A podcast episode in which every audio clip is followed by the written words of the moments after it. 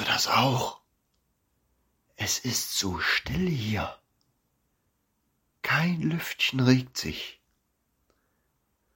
Manchmal bin ich regelrecht erstaunt, wie ruhig es inmitten der Natur sein kann, weit weg vom Lärm der Stadt. Kein Handy klingelt, kein Fahrzeug brummt, nur Stille. Also erstmal guten Morgen. Ich bin Daniel Quaiser, Gemeinschaftspastor im Mecklenburgischen Gemeinschaftsverband. Heute geht es um die Stille. Ja, es gibt ja auch die Ruhe vor dem Sturm. Die bekannte Redewendung geht auf den Schriftsteller Achim von Arnim zurück.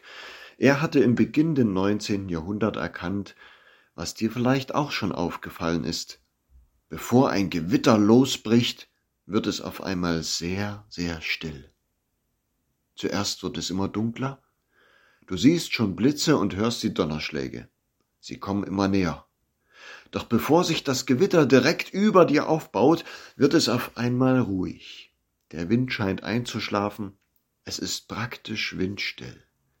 Das Wetter bietet eine Spannung an, von der mancher Kinofilm nur träumen kann. Dann plötzlich bricht das Chaos aus und der Regen setzt ein. Der Wind wird stürmisch und Blitz und Donner legen los. Seid stille vor dem Herrn, denn des Herrn Tag ist nahe. Das Losungswort für heute aus Zephania 1, Vers 7 spricht genau von dieser Ruhe vor dem Sturm.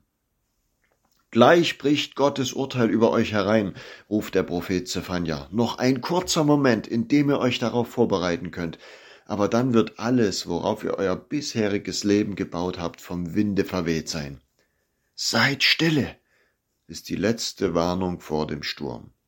Kommt doch zur Besinnung, bevor es zu spät ist. So wie ihr heute lebt, macht ihr euch selbst keine Freude und Gott auch nicht. Wie ungerecht ihr miteinander umgeht, das ist doch himmelschreiend. Wie ihr euer eigenes Leben an nutzlose Dinge verschwendet, es ist zum Verzweifeln. Gott selbst wird da einen Punkt setzen. Das kann auch schmerzhaft werden. Aber so geht es nicht weiter.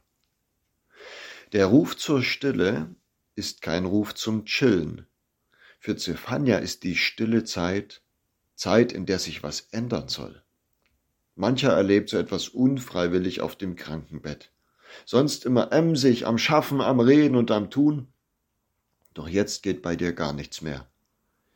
Irgendwann hast du auch die Podcasts und die spannenden Serien satt. Du willst auch keine schönen Andachten mehr hören. Nimm's doch als Chance und werde still. Viele Menschen halten diese Stille gar nicht aus.